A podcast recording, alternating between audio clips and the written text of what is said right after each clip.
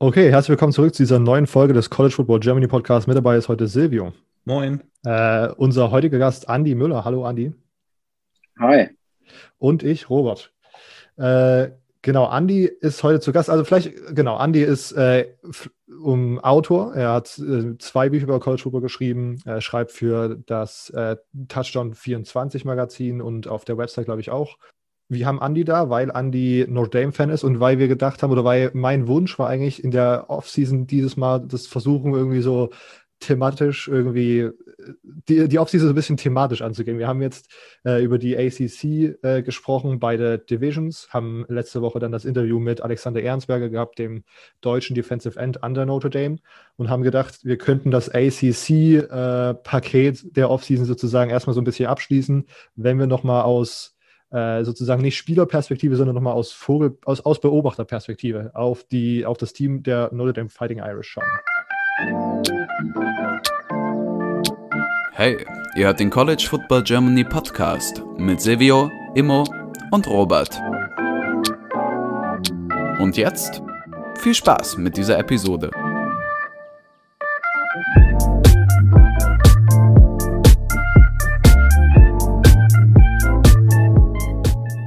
Andi, habe ich das äh, ausreichend dargestellt, äh, Autor von zwei Büchern und Touchdown 24 oder habe ich da irgendwas vergessen, was auf der Football Vita noch steht? Genau, was ich richtig stellen muss, also online schreibe ich nicht, das machen so. andere Kollegen. Ähm, ihr hattet ja auch in der Sendung schon meinen Co-Chefredakteur, den, den Draft-Nerd, Philipp Forstner, der ist jetzt seit letztem Jahr auch neu bei uns. Und der macht viel auch im Online-Bereich zusammen mit Sven Schür. Ich weiß nicht, ob euch, dürft euch mhm. auch bekannt sein, ist ja auch ein Name. Ähm, Ansonsten hast du alles richtig. Ich schreibe da im Bereich College Football für das Magazin. Ich habe die beiden College Football Bücher veröffentlicht.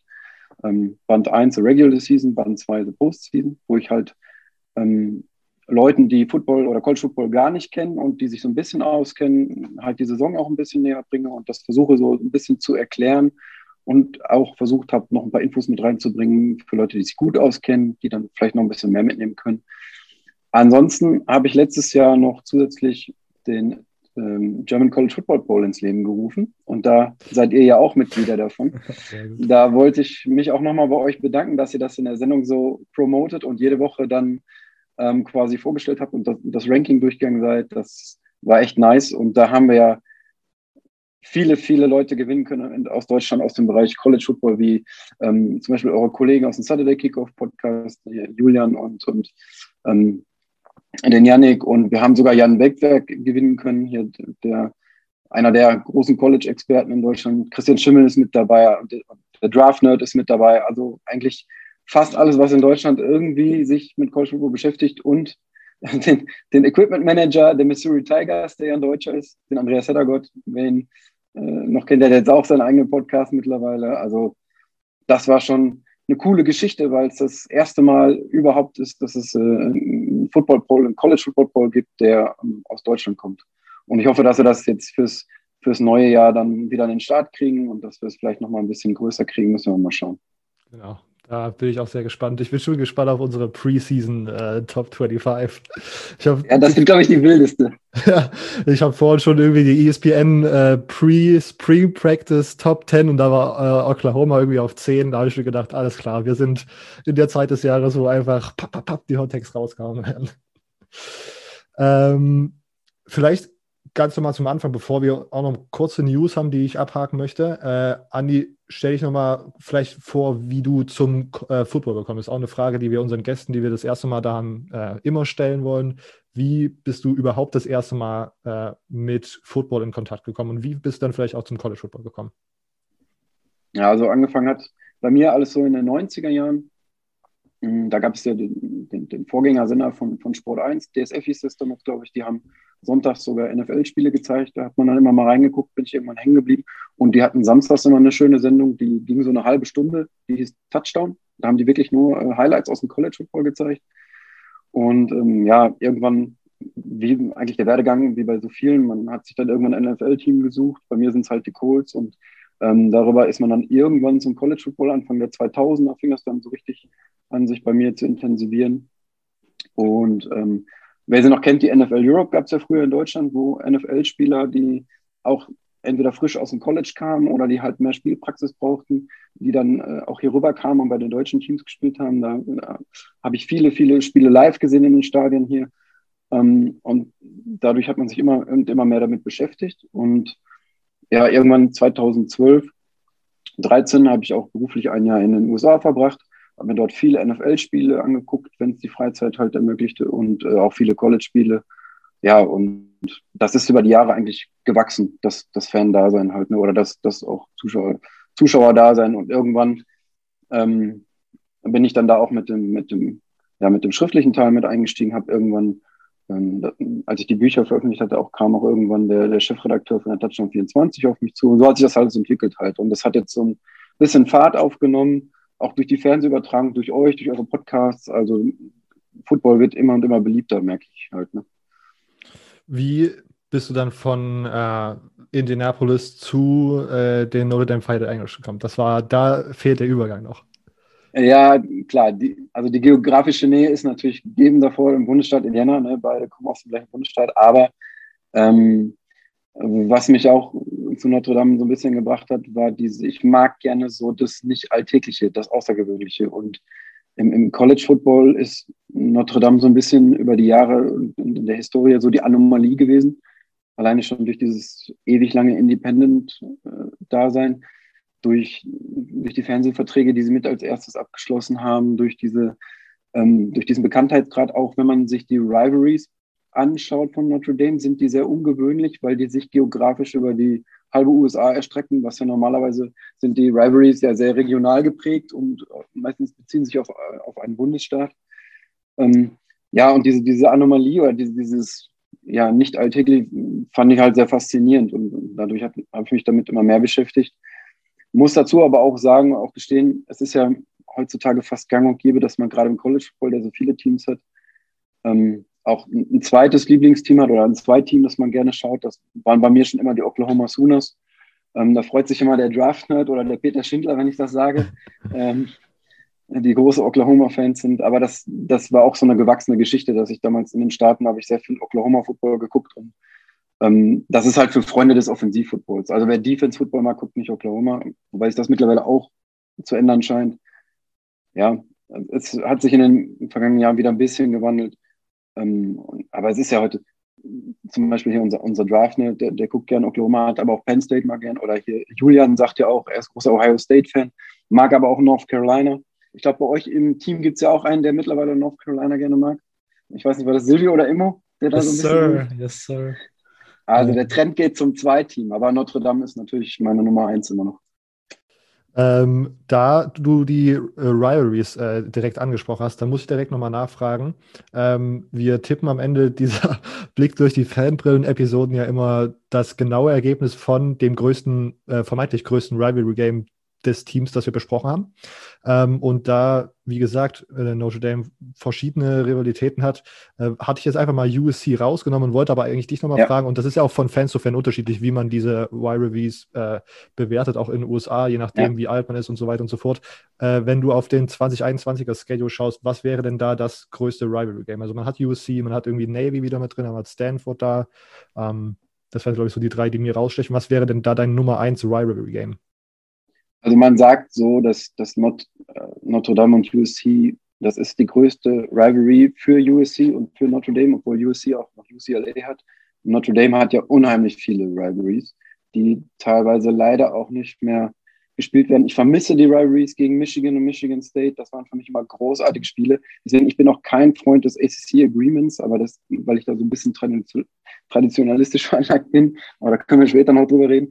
Wenn ich es tippen würde, ähm, ich habe mir USC so ein bisschen angeguckt und ähm, gerade Clay Helton, der hat in den letzten Jahren sein Recruiting wurde immer schlechter. Also er war 17, 18 noch auf Nummer 4, ist abgerutscht 19 auf 20, dann war er Nummer 64 im Recruiting. Und was ihm auf jeden Fall fehlt, ist diese Spielerentwicklung. Mhm. Also wenn man sich die, die USC-Jahrgänge in den letzten Jahren anguckt, wenn man das so ein bisschen auf die NFL überträgt, auf den Draft, es wurde immer schlechter. Und zwar sind in den letzten drei Draftklassen kann man grob sagen, so unter den ersten 90 gepickten Spielern war maximal ein USC-Spieler. Jetzt war es Elijah Barrett Tucker, war sehr gut. Also er kann die Spieler schlecht entwickeln. Und das ist im Moment bei Notre Dame ja ein bisschen anders, wenn man den Output sieht. Und ich glaube schon, es ist auch ein Heimspiel am 23.10. Ich glaube schon, dass Notre Dame gewinnen wird, dieses Heimspiel, auch wenn man den einen oder anderen Aderlass hatte. Noch kein, noch kein Score sagen. Wir wissen das noch, wir wissen okay. das noch bis zum Ende. Ich, du hast schon gut angefangen und den finalen Score halten wir noch bis zum okay. Ende aus, weil Spannungsbogen bleibt perfekt oben. Okay. ähm, sehr gut. Dann haben wir jetzt erstmal ein Bild von Andy, von seinem Football-Fantum. Bevor wir jetzt aber wirklich zum in-depth Notre Dame äh, Themenkomplex kommen, haben wir noch, äh, ich habe drei Punkte auf der News-Kategorie, äh, die ich kurz ansprechen möchte. Als erstes hat Kansas äh, einen neuen Head Coach gefunden. Das haben wir ja, ich glaube, letzte Woche oder äh, in der letzten ACC-Episode habe ich irgendwie erwähnt gehabt, dass ich Kansas komisch finde, weil die noch keinen neuen Head Coach gefunden haben und da irgendwie nur so ein Interim Head Coach jetzt bis zum fast Ende des Springboards in, äh, in, in, der Funktion des Head Coach agiert hat. Ähm, Jetzt hat man sich äh, Buffalo Head Coach Lance Leopold geholt, der bei Buffalo die letzten drei, vier Jahre super, äh, super Saisons dort zusammengebaut hat. Ähm, Silvio, vielleicht du als erstes. Wir hatten, ich glaube, wir hatten so ein bisschen unterschiedliche Reaktionen ähm, in unserer WhatsApp-Gruppe. Was ist dein Vibe von diesem Hire? Ich glaube, unsere erste Reaktion von uns allen war WTF, weil ähm, irgendwie, also kommen sehen habe ich das überhaupt nicht. Ähm, ich meine, bei Buffalo wirklich ja, was Gutes aufgebaut. Die letzte Saison war ja sehr, sehr gut. Ähm, mit Patterson hieß er, glaube ich, dann eine sehr, sehr gute Saison hatte.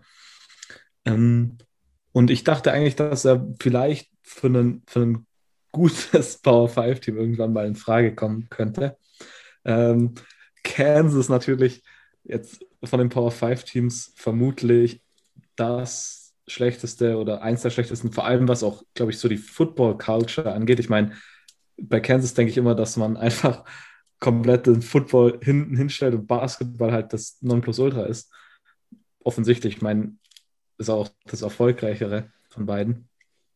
Aber für Kansas finde ich einen sehr, sehr guten Hire, aber für, für äh, Lance Leopold auf jeden Fall meiner Meinung nach ein komischer Karrieremove. Also verstehe ich irgendwie nicht nicht ganz.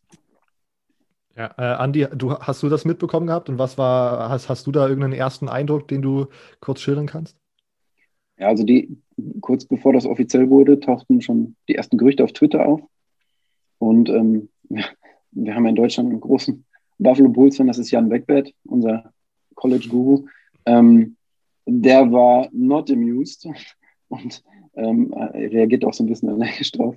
Ähm, ich fand es auch für, für, also er hat sehr gute Arbeit geleistet die letzten Jahre bei Buffalo. Das war ja auch immer so ein graue Maus-Programm, selbst innerhalb der Mac und hat sich sensationell entwickelt. Und ich finde es halt einen, einen komischen Schritt, wenn du, wenn du dann zu einem Power 5-Team gehst, möchtest du ja auch da den nächsten Schritt machen. Du möchtest ja auch was erreichen. Und, und Kansas ist halt, ihr habt das ja schon beschrieben, ein Programm, das eigentlich ziemlich am Boden liegt.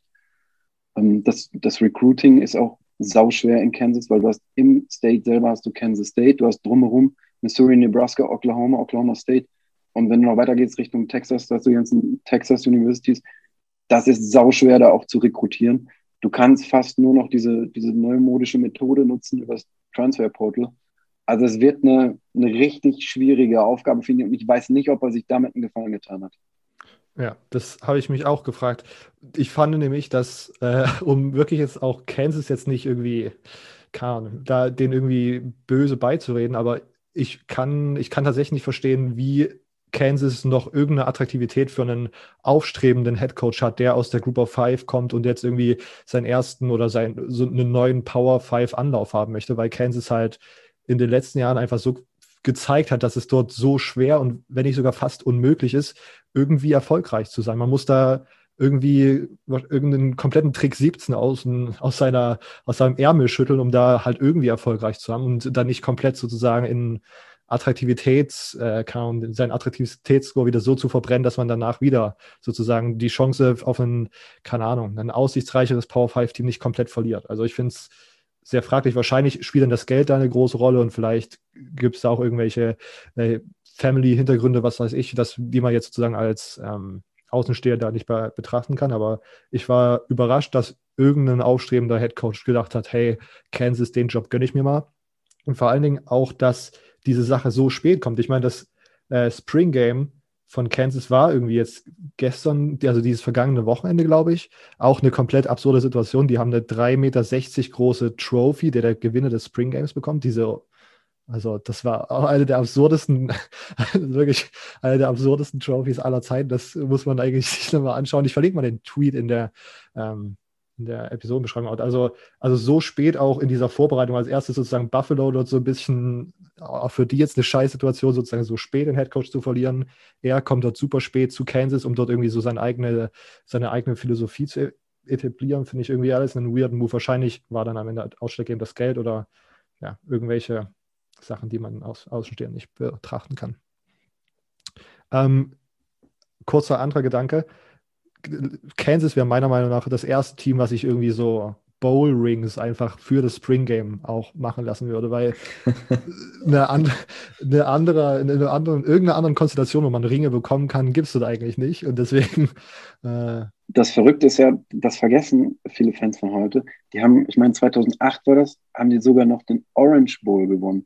Das muss man sich mal rein. Das ist ja jetzt keine Ewigkeit her. Also das war noch in diesem Jahrtausend eigentlich mal ein ordentliches Footballprogramm, was in der Big 12 ja, auch teilweise oben mitspielen konnte. Und das ist dann so ab den 10er Jahren ist das so abgedriftet da. Wahnsinn. Ja, das ist ganz, ganz ominöses Sache. Ähm, okay, das waren die Kansas-Eindrücke. Dann nur noch zwei Sachen, die ich nur kurz erwähnen möchte, wo wir gar nicht drauf lange drum sprechen möchten. Ähm, FCS Football. Wir, äh, Silvio, Immo und ich haben gesagt, wir sind da dieses Jahr irgendwie so ein bisschen raus und können das nicht so richtig verfolgen. Ich hatte äh, tatsächlich Kontakt zu unserem äh, The Crunch Time Guy Nabil aufgenommen und ge geschaut, ob man da irgendwie so eine kleine Preview-Folge organisieren kann. Das hat aber zeitlich bei ihm ganz schlecht gepasst. Deswegen hat das nicht, äh, hat das nicht organisatorisch hingehauen.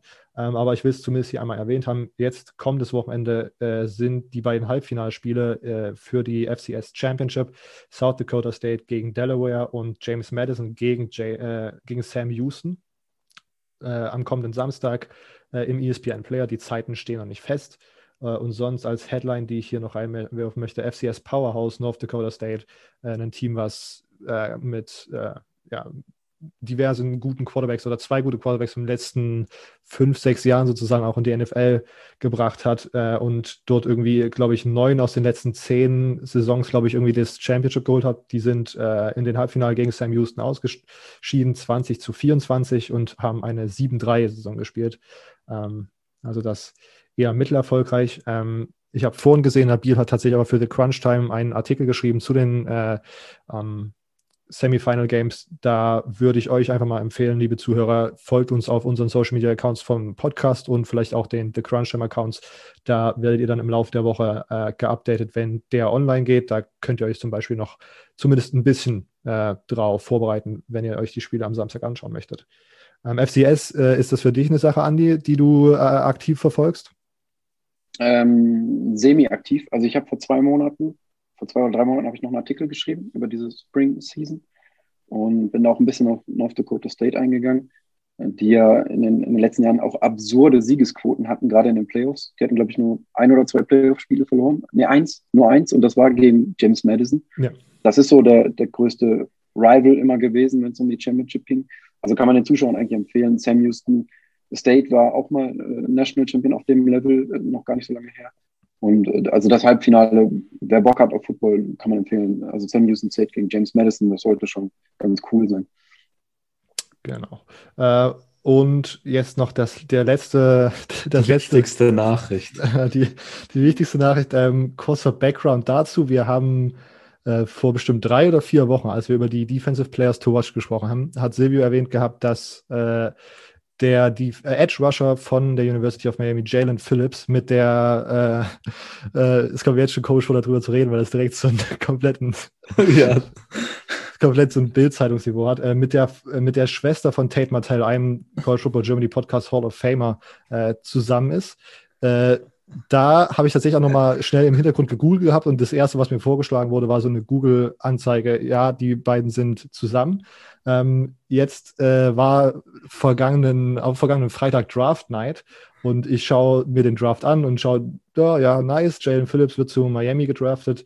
Das erste Mal in seiner Karriere, dass er in Miami spielen wird. ja, stimmt. Ja. ähm, dann schaue ich mir das an, wie er dort zu Hause sitzt und jubelt, dass er gepickt wird und sehe, dass da jemand anderes an seiner Seite sitzt, der ist offensichtlich. genau. Gossip. Genau, der, der nicht äh, Tate Martells Schwester ist. Jetzt muss ich natürlich nochmal bildredakteurmäßig recherchieren, wer das nun war. Äh, und es war Morgan Ledenko, eine äh, Fußballspielerin von der University of Miami. Äh, und ich habe nur gedacht, wir müssen das hier auch, keine Ahnung, das sind die wichtigen Nachrichten, ja, die jeder wir, wissen muss. Wir sind der gläserne Podcast. Wir müssen auch eingestehen, wenn wir solche schwerwiegenden Fehler machen. Äh, und da, unsere, ich weiß nicht, unsere Argumentationskette, dass jetzt Tate Martell sozusagen First Round Pick by Association einfach ist, äh, ja. ist so ein bisschen kaputt gegangen. Aber naja, die sind immer noch gut befreundet. Das habe ich auch nochmal re recherchiert. So, aber das ist, reicht, glaube ich, nicht, um dieses Argument nochmal irgendwie äh, umherzudrehen. Okay, äh, lasst uns jetzt nach dieser erschreckenden Nachricht, nach diesem erschreckenden Update äh, mit dem Thema Notre Dame anfangen. Silvio. Ja, genau. Ich glaube, es war wirklich gut, jetzt mal über das Thema zu sprechen. Ähm, ich glaube, wenn wir einen, einen, Vorblick auf die kommende Saison bei Notre Dame machen müssen, wollen, dann sollten wir vielleicht erstmal damit anfangen, wer denn überhaupt weggegangen ist vom letzten Jahr, weil letztes Jahr war ziemlich gut für Notre Dame. Äh, vermutlich sogar eine Untertreibung.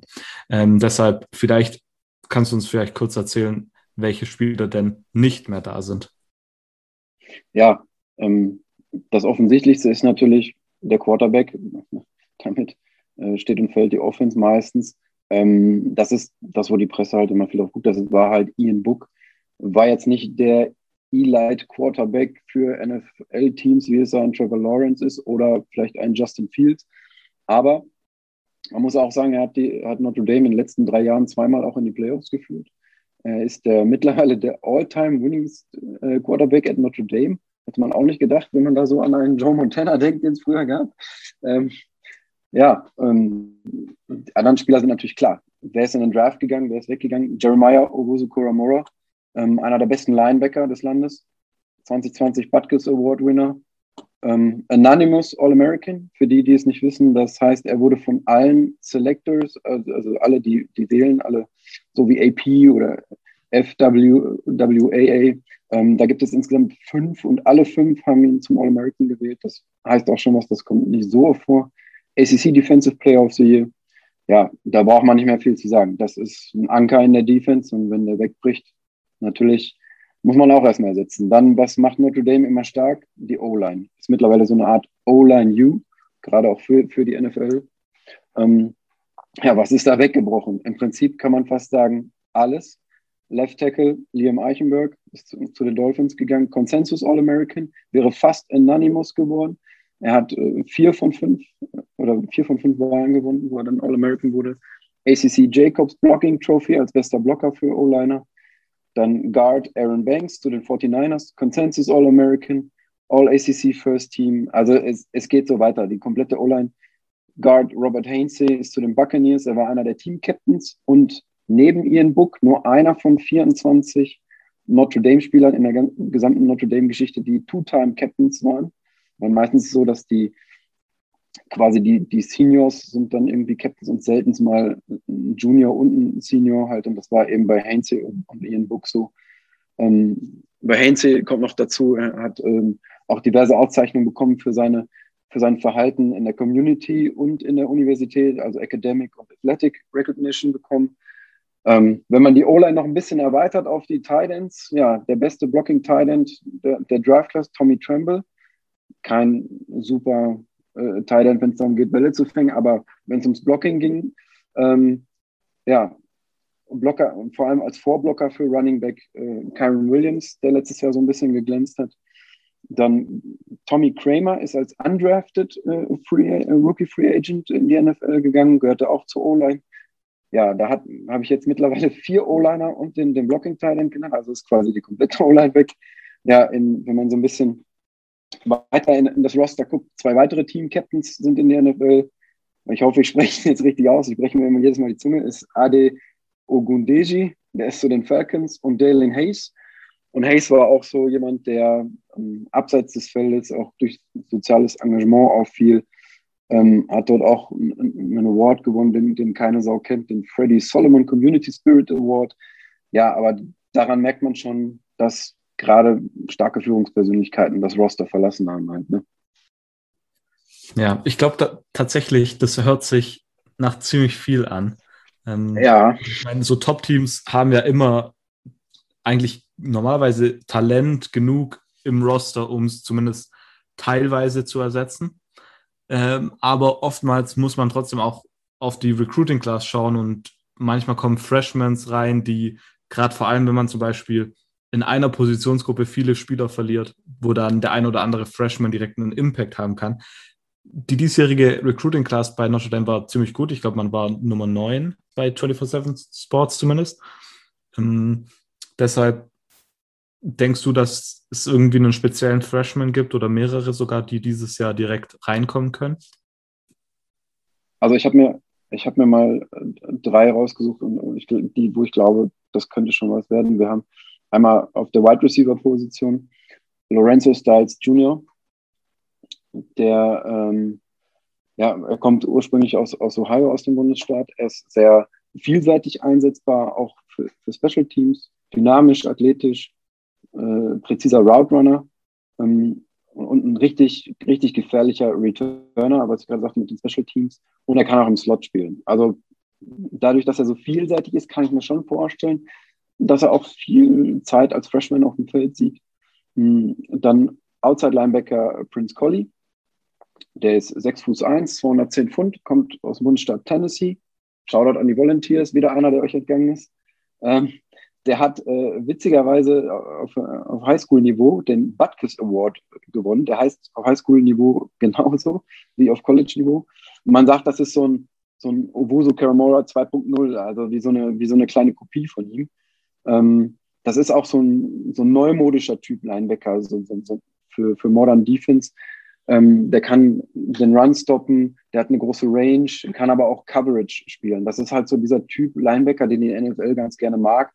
Und wenn er sich so entwickelt, was er verspricht, dann wird er auch in, in drei Jahren wahrscheinlich genauso in die NFL gehen, weil er da halt eben halt gut reinpasst von, von, von seinen Anlagen her. Und ansonsten noch Cornerback Philip Riley. Ähm, der könnte direkt starten neben Sophomore Clarence Thomas. Der ist sehr tough, sehr physisch, und er spiegelt sehr gut die Wide Receiver. Ähm, und der, weil wir haben noch einen anderen Cornerback im, im, im Roster, Tariq Bracy, der hatte letztes Jahr so ein bisschen mentale Probleme, da wurde er auch auf die Bank gesetzt. Und deswegen könnte, könnte Riley sofort reinrutschen. Er ist sehr groß, er ist stark, ähm, ist für Robert interessant, äh, Florida Native. Also man merkt schon an diesem Recruiting auch, dass Notre Dame nicht an seinen Bundesstaat gebunden ist, sondern auch all over the USA halt guckt. Und er war, Riley war eines der besten äh, Cornerback-Prospects äh, in, in dem Jahrgang und da hat Notre Dame auch ein bisschen Glück gehabt im Recruiting. Ja, tatsächlich ähm, ein Spieler, den, den ich vielleicht, um, um zu nennen, und zwar Rocco Spindler, den fand ich immer ziemlich cool. Der war ja. am Anfang mal zu Michigan State getrendet, dann zu Michigan und als er dann nicht zu Michigan ja. gegangen ist, sondern zu Notre Dame, war ich sehr glücklich. Ähm, lieber zu Notre Dame als zu Michigan. Ähm, ja, O-Liner, ne? Ja, genau. Ähm, der, also der 24-7 Sports National Scouting Director oder wie auch immer, hat ihn mit Zach Martin ähm, compared und ich meine, ja. das war natürlich für Notre Dame nicht schlecht. Wir sind jetzt aktuell mittendrin in der, ähm, im Spring Training. Wir haben im Interview mit, ach, das, das ist noch gar nicht draußen, mit, mit Valentin Sen, haben wir tatsächlich viel über Spring Training gesprochen. Ähm, also ein kleiner Sneak Peek. Ähm, deshalb, und es gibt manchmal immer so Storylines, manchmal sind so ganz absurde Sachen, die man auf einmal liest, aber manchmal sind es tatsächlich auch überraschende Sachen, die über Spielweise eine, eine Veränderung oder allgemein so ein Culture Change, sage ich mal, ähm, dass man wirklich merkt, da läuft was anders. Ähm, Gibt es dieses Jahr bei Notre Dame so ein paar äh, Spring Training Storylines und vielleicht auch so ein paar, ich weiß nicht, Positionskämpfe sind da manchmal auch so eine Sache, die man, die schon so ein bisschen ein Zeichen auf die Saison geben, wo man drauf achten sollte. Also, ich muss sagen, es war wirklich auch eigentlich was eine recht ruhige, äh, äh, ein recht ruhiger Spring. Ähm, das Spring Game an sich ähm, wurde überwiegend dominiert von den, von den Defensivreihen. Ähm, das Ergebnis war auch 17-3, also so ganz niedrig halt auch. Ähm, und um darauf mal die Brücke zu schlagen, Notre Dame hat ja einen neuen äh, Defensive Coordinator.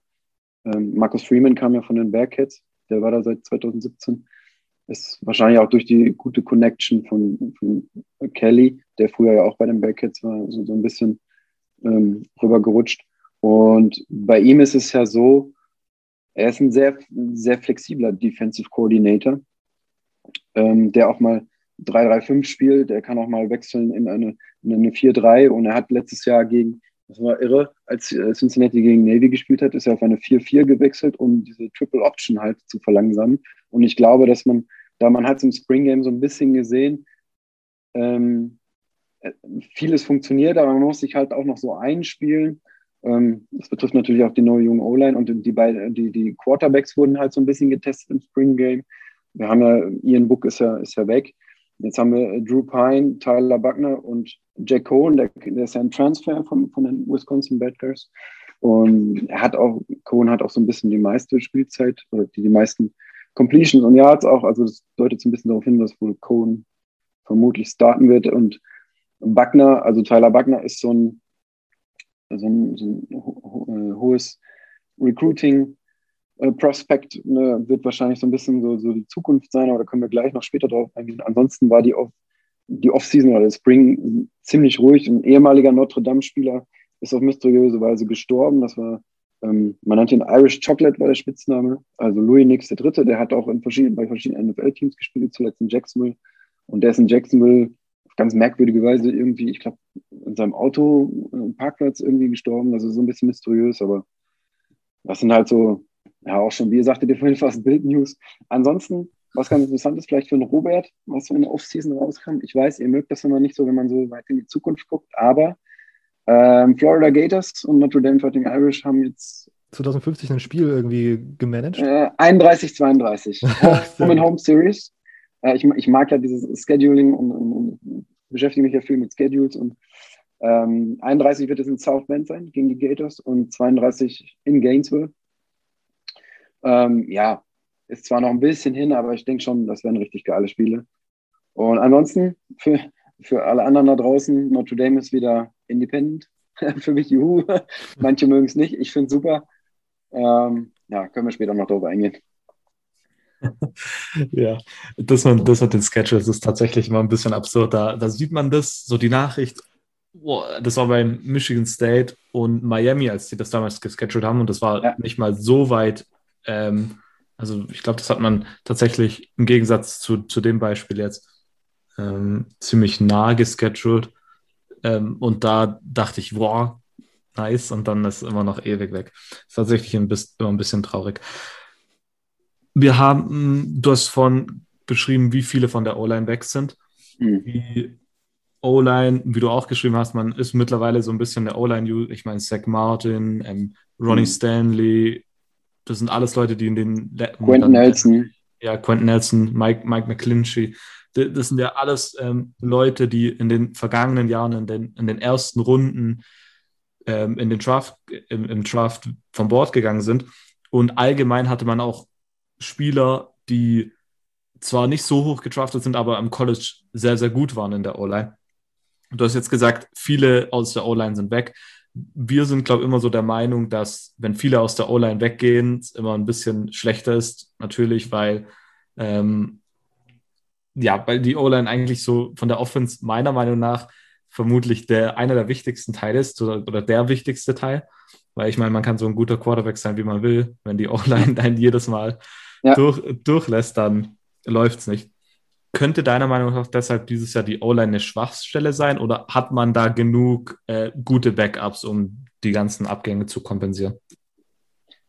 Also, du hast ja schon gesagt, alle, fast alle nahezu Starting Player sind, sind jetzt weg. Ähm, das bedeutet automatisch, wir, äh, Notre Dame hat keine eingespielte O-Line. Das geht ja gar nicht. Ähm, das Problem hatten sie schon mal. 2018 waren das ähnliche Probleme. Da sind halt Quentin Nelson und McClinchy sind halt in die NFL, das waren so die, die Top-Anker und noch andere Spieler.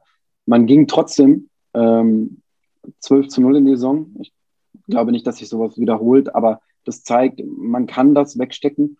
Und wer returned ist zum Beispiel der Center. Der wird wieder da sein. Jared Patterson ist ein Two-Year-Starter. Also schon mal ein Anker haben wir schon mal da.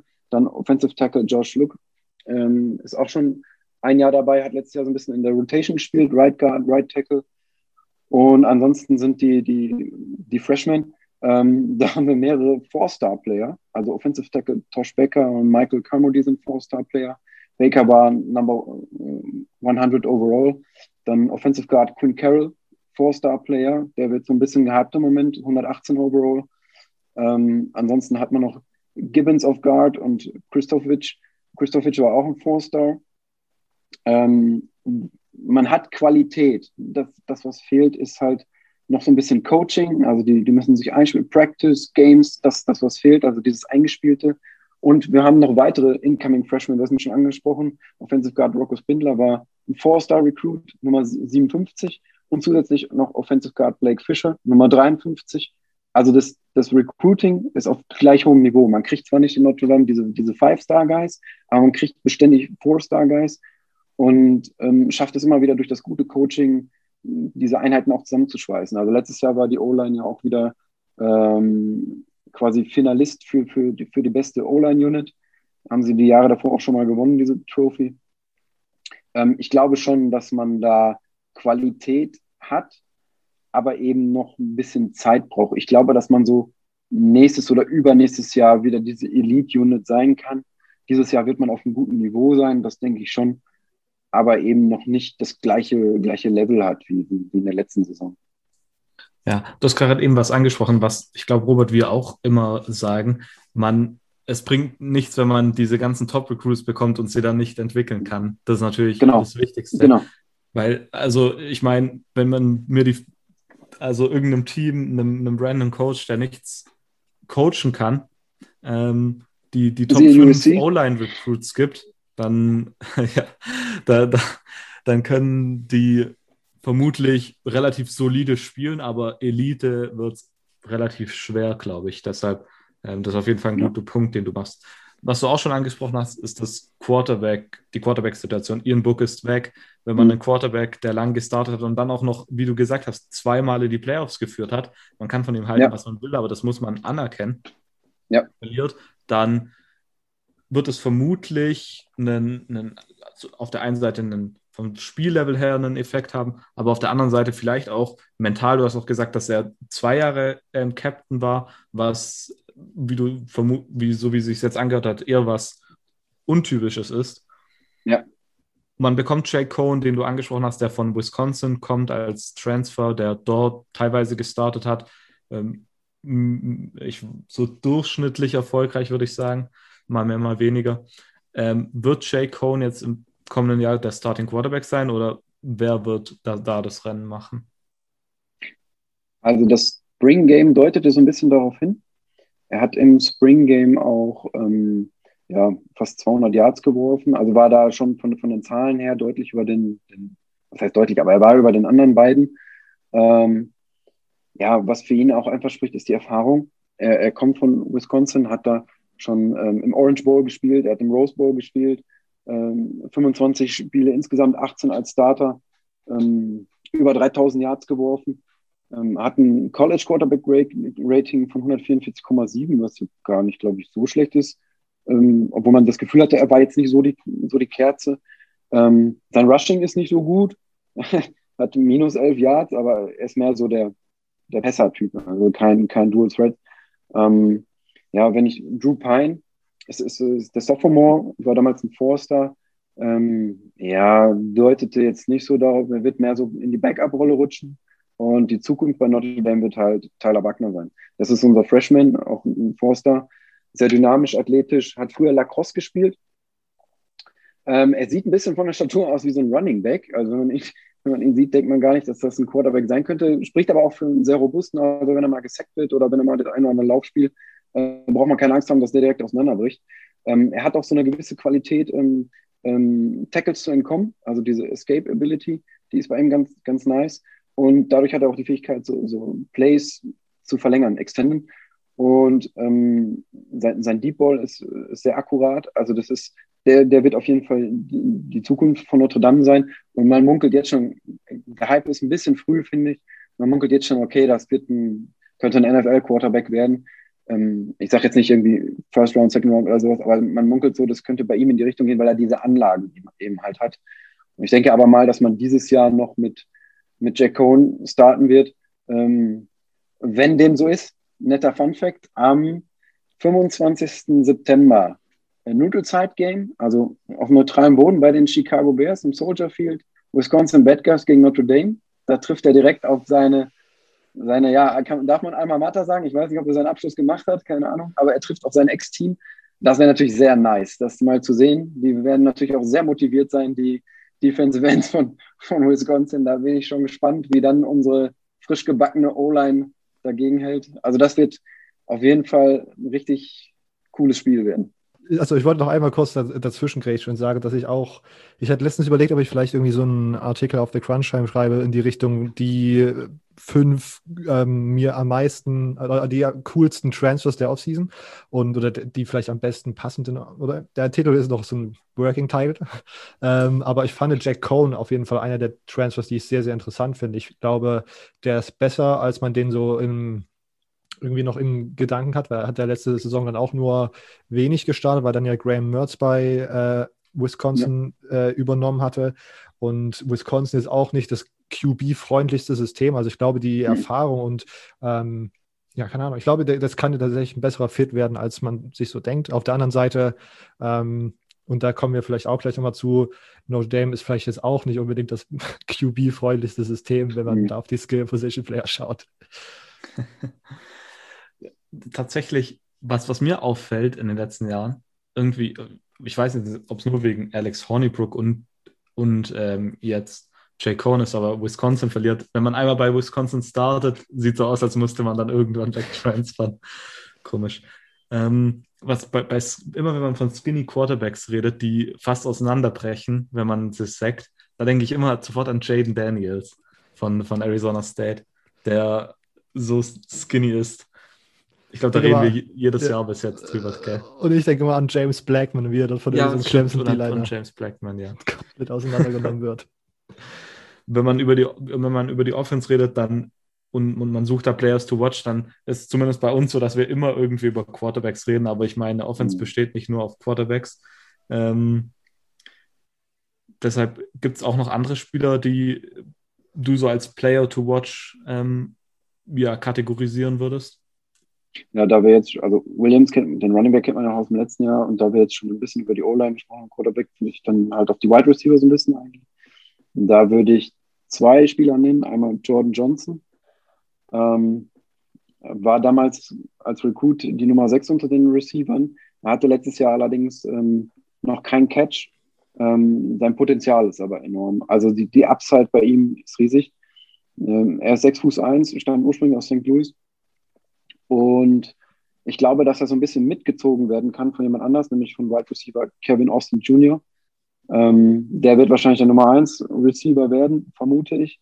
Hatte zwar bisher auch nur sechs Catches für 108 Yards, aber man sagt ihm, also er macht jetzt diesen Next Man Up Step und man sagt ihm enorme Leadership äh, nach ähm, und er hat einen unheimlichen Speed, ist unheimlich athletisch und ich glaube, dass, dass dieses Receiver-Duo, da wird man noch so ein bisschen von hören im nächsten Jahr. Okay, und dann vielleicht eine generelle Einschätzung. Wie würdest du die, die Offense fürs kommende Jahr einschätzen? Wird es gut sein oder wird man ja so einen, einen Dip in der Leistung äh, merken? Normalerweise müsst, muss man sagen, also ich würde es vermuten, weil wenn wir da die ganzen Teile jetzt mal zusammensetzen, du hast einen Transfer-Quarterback, eine nicht eingespielte O-Line, und zwei Receiver, die jetzt einen Step-Up machen, also Next Man Up. Der einzige, der, der vom, vom letzten Jahr halt quasi, ich sag jetzt mal, zum Stamm gehört, war eben der Running Back Williams. Und von daher, ähm, ja, also normalerweise müsste man erwarten, Step Back, die müssen sich erst einspielen. Also das, klar, wenn die das jetzt über in, in, in den Trainings schaffen oder in den Practices, okay, aber ich glaube nicht, dass diese, diese Maschine schon so geölt ist, wie, die, wie sie im letzten Jahr war. Das, das würde mich wundern, wäre natürlich toll, aber normalerweise vom, vom, von einem objektiven Standpunkt her vermute ich eigentlich nicht, dass die so, so schon laufen wie im letzten Jahr. Aber ich meine, als, als Fan nach jetzt äh, zwei Playoffs-Teilnahmen in zwei Jahren, oder? Ähm, zwei in drei, zwei ja, in drei Jahren. Dann, da kann man das doch mal, da kann man das mal akzeptieren, sage ich mal, oder? Ja, also es ist, es ist in Ordnung. Wenn man, wenn man die letzten Jahre so betrachtet, mit dem Recruiting, mit der Spielerentwicklung und äh, was dann, ich sag mal so, die Tier One im College Football ist nun mal im Moment Alabama, Ohio State und Clemson. Und dann kommen irgendwie alle anderen danach, so gefühlt. Ähm, Notre Dame hat sich zu so einem, zu so einem Regular Season Program entwickelt. Die haben ja in den letzten, ich glaube, in den letzten vier Jahren zwei Perfect Seasons hingelegt, wenn man jetzt die Bowls und die Playoffs mal außer Acht lässt was bei dem Schedule, den Notre Dame immer fährt, der nicht so einfach ist, muss man sagen. Also da gibt es wesentlich andere Programme, die im Power 5 Conferences spielen, die wesentlich leichtere Programme, äh, Schedules haben. Ähm, aber es fehlt halt, diesem Programm fehlt halt der letzte Schritt zu einem großen Bowl-Sieg, zu einem Playoff-Sieg. Die, diese Entwicklung haben sie noch nicht gemacht. Die, ist auch schwierig. Man, man sagt denen immer so ein bisschen nach, ja, man hat ja noch so ein bisschen diesen akademischen Anspruch auch bei, bei Notre Dame, dass die Spieler bestimmte Academic Progress Rates erfüllen müssen. Ähm, und deswegen gehen nicht alle Five-Star-Recruits nach Notre Dame, sondern manchmal eher so die Drei- oder Vier-Star-Recruits, was ihr auch vorhin angesprochen habt. Das ist ja auch so eine Bewertung, die man für sich einstufen muss, wie hoch man die hängt. Ähm, ja, das ist eine Mischung aus vielen Faktoren, warum da halt auch eben der letzte Step noch fehlt. Okay, dann gehen wir jetzt auf die andere Seite und zwar auf die Defense. Ähm, man verliert mit Clark Lee den Defensive Coordinator, Marcus Freeman von äh, Cincinnati, der Ersatz, wie du vorhin schon ähm, erklärt hast. Du hast gesagt, er hat so ein bisschen ein variables System, wo ein bisschen durchgewechselt wird. Wie findest du allgemein die Verpflichtung? Ich finde sie eigentlich ganz gut, weil ähm, ich habe das vorhin schon mal so ein bisschen angesprochen und durchklingen lassen. Einmal war die Connection war eh sehr kurz von, von Kelly nach Cincinnati. Das heißt, ähm, da war schon mal so eine gewisse Verbindung, dass man. Ähm, das andere ist, ich finde seine Flexibilität unheimlich gut. Gerade bei dem Schedule, den Notre Dame wird, also Notre Dame spielt die unterschiedlichsten Teams von West Coast, East Coast, ähm, aus dem mittleren Westen und auch Navy jedes Jahr. Also alle Teams spielen überhaupt nicht gerne gegen Navy, weil die eben diese Triple Option spielen, die ähm, ja, so eben so ungewöhnlich ist und man die, die Defense eigentlich wieder komplett neu darauf einstellen muss. Und er hat das letztes Jahr bei Cincinnati, die haben gegen Navy gespielt, unheimlich gut gemacht. Also sie konnten diese Triple Option durch, durch eine Umstellung, durch eine variable, flexible Umstellung dermaßen verlangsamen. Ich fand das beeindruckend. Wenn er das ähm, äh, umlegen kann auf, auf, auf Notre, Notre Dame, glaube ich, dass in den nächsten Jahren das nicht so schlecht sein wird. Also ich finde find die Verpflichtung ganz gut. Ja. Okay. Wir haben auch vorhin schon über Abgänge geredet, zum Beispiel ähm, ähm, Jeremiah Wosu Genau, richtig. Ja. Äh, definitiv einer der besseren Namen im College Football, sage ich mal. Das hat Star-Potenzial. Zungenbrecher. ja. Aber wenn man mal sagt, dann fließt es richtig runter. Also wirklich ein guter Name, solange Namen gut sein können welche Sp und, und er, er war im in der vergangenen Saison definitiv meiner Meinung nach der Spieler, der am meisten Aufsehen gerichtet äh, bekommen hat. Mhm. Ich meine, natürlich Butkus Award Winner und er hat natürlich auch gut gespielt, sonst wird man so ein Award nicht gewinnen. Ja. Können auch im kommenden Jahr Spieler Aufsehen erregen auf, ja, ich sag mal, auf nationalem Level und welch, wer könnte das so ungefähr sein? Ja, wir haben jetzt viel über die Offense schon gesprochen. Ich würde dann gerne mal Richtung Defense zwei Spieler raus. Mein Lieblingsspieler momentan ist Safety Kyle Hamilton. Ähm, wenn, wenn jetzt Zuhörer oder ihr, wenn ihr euch den mal angucken möchtet, Notre Dame hat ja keine Namen auf dem Trikot. Wenn ihr euch Highlights oder sowas angucken möchtet, er hat die Nummer 14 in der Defense. Er ist ein Junior, statt ursprünglich aus Atlanta. Ähm, war Nummer 8 Safety Recruit damals ist mittlerweile All-ACC First Team geworden. Ähm, FWAA All-American First Team und hat letztes Jahr im Eröffnungsspiel gegen Duke alleine sieben Tackles gemacht im Season Opener. Und was äh, vor allem sein Breakout-Spiel war gegen Clemson, was jetzt nicht das schlechteste Team ist. Da hatte alleine zehn Tackles, eine INT, also eine Interception. Und ähm, wenn man sich ihn vor allem gegen die Top-Teams, also gegen Alabama hat Notre Dame Jahr gespielt und zweimal gegen Clemson, da hat er in seinen Statistiken alleine 20 Solo-Tackles gegen diese beiden Powerhouses in drei Spielen, zwei Tackles for Loss, eine Interception für 14 Yards. Also der kann mit den, mit den Top-Tier-Teams kann er mithalten. Und es ist einfach ein Genuss, wenn ihr euch Highlights von denen anguckt. Also ich mag den Spieler unheimlich gerne und ja, der wird nächstes Jahr dann, also nach der Saison wird er auch Richtung NFL abwandern.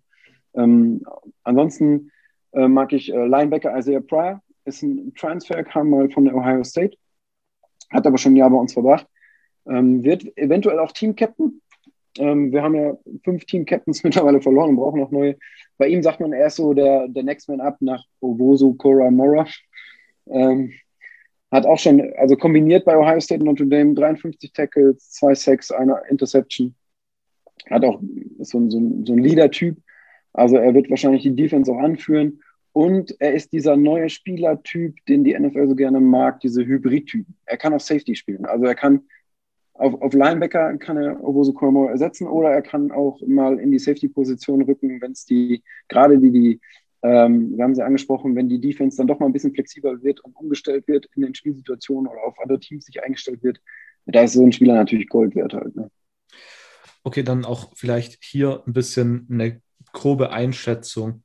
Und zwar sind hier viele Faktoren jetzt drin natürlich. Man verliert einige Schlüsselspieler, aber man hat auch dieses neue Spielsystem, wo du gesagt hast, im Spring Training hat man gemerkt und, und im Spring Game, es stimmt noch nicht zu 100 Prozent. Äh, ich meine, die Saison ist noch ein bisschen weg, da gibt es noch genug Zeit. Wie würdest du die Defense so im nationalen Ranking ansehen? Gehört sie trotzdem zu den Besten im College Football? Ja, ich würde so, also ich habe das ja vorhin immer schon so ein bisschen angesprochen. Für mich ist äh, Tier Number One sind immer noch die Programme Bama, Ohio State, Clemson. Das ist im Moment so das Maß der Dinge, woran sich andere Teams messen. Ähm, ich vermute, dass Notre Dame wird dann so Tier 2 sein, also so dahinter. Die werden wahrscheinlich, ja, ich glaube nicht, dass sie dieses, dieses Niveau erreichen, aber sie sind ein Team oder eine Defense mit, mit sehr viel Upside. Also ich glaube, dass sie da ähm, ihr Limit noch nicht erreicht haben. Sie müssen sich natürlich einstellen auf diesen neuen Coach. Der neue Coach muss sich auf seinen neuen Spieler einstellen. Das braucht natürlich ein bisschen Zeit. Ähm, ja, aber ich denke schon, dass man, dass man mit anderen Power 5 Teams wird man, wird man mithalten können. Vielleicht sogar ein bisschen besser sein, wenn man in einem oder anderen Spiel ein bisschen äh, sich auch ein oder Glück hat halt oder, oder das Spiel gut läuft. Also würde ich sie ungefähr einordnen. Wenn ich das jetzt so in der Preseason ist das immer schwer. Deswegen haben wir ja an diesem Zeitpunkt an dich gedacht, hier dich hierher zu holen, damit wir so ein paar schwere Takes raus und kitzeln können. Ja. Ähm, Kyle Hamilton möchte ich übrigens ergänzen, den fand ich letzte Saison schon sehr, sehr nice und für mich so den Nummer zwei ja. Spieler hinter Owosu Koromor. Ähm, also da ja. auch von mir das Lob. Und da ich sowieso ja selbst Safety gespielt habe, bin ich, also, habe ich immer so einen kleinen Sweet Spot und das war echt sehr, sehr nice. Ähm, okay, jetzt die Frage, wo ich am Ende darauf hinaus möchte, wie du das äh, ist, wo du das Floor und das Ceiling für Notre Dames Teamerfolg im Jahr 2022, 2021 einschätzen könntest. Aber davor möchte ich noch kurz mal eine These hier workshoppen und mal so ein bisschen deine Meinung da ab, äh, abhorchen. Ähm, du hast es jetzt gerade gesagt, man hat sich bei, man hat bei Notre Dame so ein bisschen, sage ich mal, selbst auferlegte Faktoren, die den Teamerfolg äh, ich sage mal, negativ beeinflussen in der Form, dass man sozusagen sehr weiterhin auf die Academics achtet. Und ich weiß gerade gar nicht, wie im Moment das noch so ist. Man hat ja auch mit äh, dieser katholikischen Background, ich weiß gerade gar nicht, ob das jetzt immer noch so ein Big Deal bei Notre Dame ist oder ob das schon so ein bisschen aufgeweicht wurde, aber es ist ja immer noch einer der größten so katholischen Background-Teams. Was sozusagen ja Faktoren sind, die, die dann deinen verfügbaren Recruiting-Pool schon mal von vornherein irgendwie einschränken, wie du auch schon gesagt hast. Denkst du, dass das absolute Ceiling für Notre Dame jetzt in den nächsten zehn Jahren halt immer sein wird, man geht in der Regular Season ungeschlagen, kommt dann in die Playoffs und dann trifft man halt auf diese zwei oder drei Teams aus diesem klaren Top-Tier, wo man dann halt sozusagen wirklich ein ganz, ganz äh, krasses Event braucht, einen ganz, ganz krassen Zufall braucht, um das zu schlagen, weil halt Alabama und Clemson und vor Dingen auch Ohio State mittlerweile sozusagen so weit vorn weggezogen sind, dass die sozusagen eigentlich immer besser sind als der Rest? Also ich habe die Befürchtung, dass es Ähm, also wenn man sich die Entwicklung anschaut, auch wie, wie die Coaches die, die Spieler bei Notre Dame rekrutieren und wie sie sie weiterentwickeln, während sie da sind, ähm, dass es so in der Art schon weiterlaufen wird. Also man hat, ähm, man macht gute Arbeit, man, man hat ja auch einen großen Output an, im NFL-Draft, was ja darauf hindeutet, okay, man, man, man rekrutiert, äh, ich sag mal so, im, im, höheren, mittleren Bereich, entwickelt die Spieler gut, die fließen auch ab in, zu den Profis, aber der letzte Schritt, der gelingt halt eben nicht, weil halt eben die, ich sag mal, die, die Top-Athleten gehen halt eben die sagen sich, ich möchte ein First-Round-Pick werden, dann gehst du, wenn du das hundertprozentig auf deiner Position, gehst du natürlich nach Alabama oder Clemson oder sowas. Halt. Das ist, das ist im Moment die Phase, die wir haben. Es war natürlich nicht immer so. Wenn man gerade sich Clemson betrachtet, die sind erst seit Dabo Swinney so. Also ich kenne noch die Zeiten, wo Clemson so ein mittleres Programm in der ACC war und Florida State das Maß aller Dinge. Das kann sich natürlich auch immer schnell ändern mit einem Coach. Ähm, ich weiß nicht, was, was Clemson für eine Academic Grade hat oder wie viel die darauf Wert legen. Bei, bei Florida State war es zum Beispiel so am Ende von Jimbo Fischer, ähm, ist ihm das ein bisschen auf die Füße gefallen, ähm, dass eben er so diese, diese Academics ein bisschen missachtet hat und ähm, Spieler dann teilweise im, im, Roster waren, die aber die, die Standards der Florida, University, Florida State University nicht mehr erfüllt haben. Und er ist ja dann auch irgendwann gegangen. Man hat ja gesehen, was mit Florida State dann passiert ist. Die sind dann abgestürzt. Also die sind ja jetzt nicht mehr national, nicht mehr relevant, in der SEC fast schon auch nicht mehr. Ähm, ich finde es ich find's in Ordnung, wenn, wenn Notre Dame äh, seine Linie so behalten würde, wenn man sagt, okay, uns ist auch wichtig die, die, ähm, die akademische Ausbildung der Spieler und wir produzieren trotzdem, ich sag mal, ähm, gute, gute Athleten, äh, die zwar oben mitspielen können. Klar, für uns Fans ist es natürlich enorm schade, dass wir nicht mal äh, New Year's Six Bowl gewinnen konnten in den letzten Jahren, dass wir uns mit irgendwelchen mittleren Bowls da vielleicht zufrieden geben müssen, dass wir keine Conference Championship gewinnen, dass wir, man hat es ja auch gesehen, wie die Fans danach lechzen, als Clemson im Regular Season Spiel besiegt wurde. Ja, wir alle wussten Corona-Pandemie und die Fans waren so außer sich vor Freude, sie haben das, das Feld gestürmt trotz Pandemie, weil das war so, so, so eine Art Balsam für die Seele der Fans halt. Ne? Endlich mal ein großes Programm geschlagen, ja, aber keine Trophy gewonnen halt. Ne? So, das ist so, man muss sich, glaube ich, in den nächsten Jahren auf diesem Level zufrieden geben. Ja.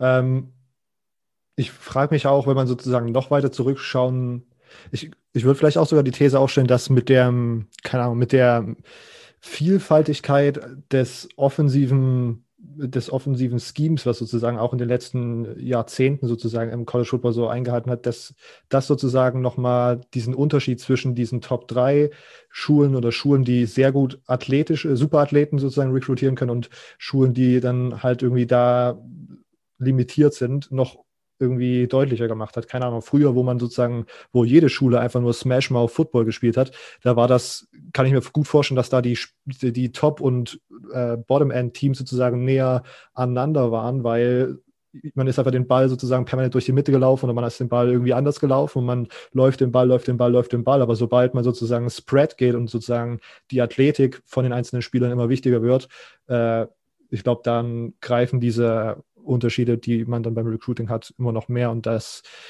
das wäre vielleicht auch so ein Erklärungsansatz meinerseits, wie, wieso man heute da ist, wo man jetzt gerade ist und warum das vielleicht in den nächsten Jahren ja dann auch abhängig ist von dem, von dem Coach, ob der geht, ob der Bosüne irgendwo nochmal anders hingeht oder wie auch immer sich das entwickelt. Ähm, Anni, wo würdest du denn die Floor, das Floor und Ceiling für 2020 ein, äh, 2021 einordnen? Also ich habe mir den Schedule ähm, nochmal genauer angeschaut. Ähm, es ist wieder ein richtig geiler Schedule, obwohl ich dieses ACC-Agreement nicht so mag. Ich bin da nicht so ein Fan von, jedes Jahr fünf ACC-Teams zu spielen, weil ich vermisse meine Rivalries gegen, gegen Michigan und Michigan State und gegen Purdue jedes Jahr. Ähm, ja, ich habe mir den Schedule nochmal angeschaut und so geguckt, was könnte mit diesem uneingespielten Team mindestens erreicht werden. Man startet bei Florida State Früher hätte ich gesagt, krass schweres Auswärtsspiel. Florida State ist aber so ein bisschen, ja, bei den Profis würde man sagen, im Rebuilding, aber ähm, ja, man, man hat Toledo zu Hause, das ist jetzt eins der besseren äh, Group of Five Programs. Instant Rivalry, Purdue ist da, Wisconsin hat mich schon angesprochen. Cincinnati, eins der besten Group of Five Programs im letzten Jahr. Ja, dann die, klar, die ACC-Teams, Navy ist wieder mit drin, USC und am Schluss ein schweres Auswärtsspiel immer bei Stanford, schon aufgrund der langen Reise und die sind immer komischerweise sehr gut gegen Notre Dame. Ähm, ja, wenn, wenn man schlecht durch den Schedule kommt, also 7-5 sollte drin sein, dass man ein kleines Bootspiel erreicht. Wenn man mit dieser, ich sag mal, uneingespielten jungen Mannschaft dann gut durch die Saison kommt, Ziel, also höchst, so Double-Digit-Wins, 10-2, könnte auch möglich sein. Also zwischen 7, 15, 2, so tippe ich es im Moment. Irgendwas da in der Range wird drin sein.